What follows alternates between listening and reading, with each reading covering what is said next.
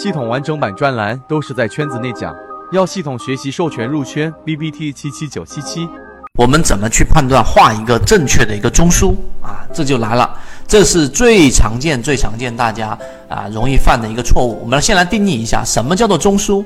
中枢呢是在某一个级别走势类型当中，至少被三笔连续的三笔部分重叠的地方，我们就把它称之为中枢。这个定义很好理解，对吧？那好，那我刚刚说为什么很容易被忽略呢？我们先看。上涨类型的中枢，它是是起笔。什么叫起笔呢？你先看我画的这个地方啊，这一条，先看这个地方，这一条线这样起来了，是不是？这一条线起来之后，这里面是不算的，懂吗？这里面不算。刚才我们说三笔当中的一笔，应该是从这个地方，哎，往下，这个叫起笔，所以它的起笔必须是向下的。上涨类型中枢啊，下上下。至少要符合这样的条件，最终这个地方才形成一个中枢。同样的道理啊，我们说下跌中枢呢，它的起笔是一定是向上的，就是这个是下跌的，然后向上、向下、向上三笔进行重叠，蓝色这个区域我们就把它称为下跌过程当中的中枢啊，很好理解，对吧？那这个中枢连续三笔重叠的部分啊，其实就是我们所说的缠绕的里面的丝纹。它一定里面有短线、短期均线跟长、中期均线啊，中长期均线在进行缠绕。这里面呢，就是我们所说的这样的一个多空争斗的地方。那中枢的区间上下是固定的，一旦中枢形成，它的上下就是固定的了。它可以向左或者向右去进行延伸，但上下轨是不会移动的。因此，刚才我说的这个线段构成的标准中枢稳定，比构成的中枢好懂，并且常用啊。这一点明白了之后。第四个我们要过的概念，你要明白，就是我们所说的这样的一个中枢的画法。大家去说一说，为什么是这里？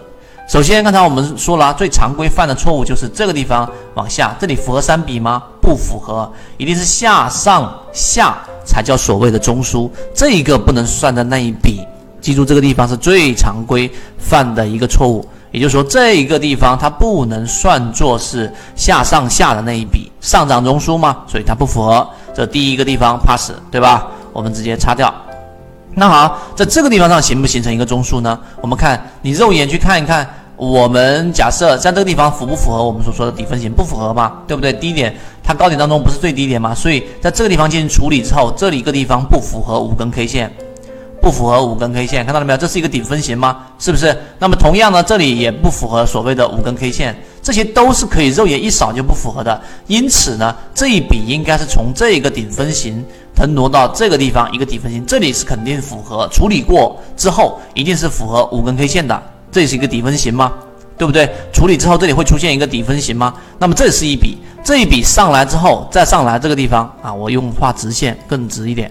然后从这个地方上处理之后上来，这里是一笔，然后再往下这一个地方是不是符合的啊？我们先看啊，我先先把这一笔先不画，这个地方是一个我们所说的底分型，注意看。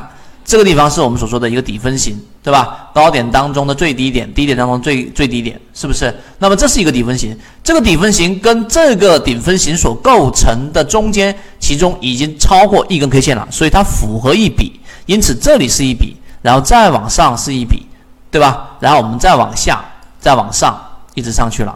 那所以在这个地方上，我们把这个图全部的画的全部取消掉，这个地方才是这一张图里面的一个中枢。明白了吗？中枢就是高点当中的最低点和低点当中的最高点。大家说这个地方不是一个？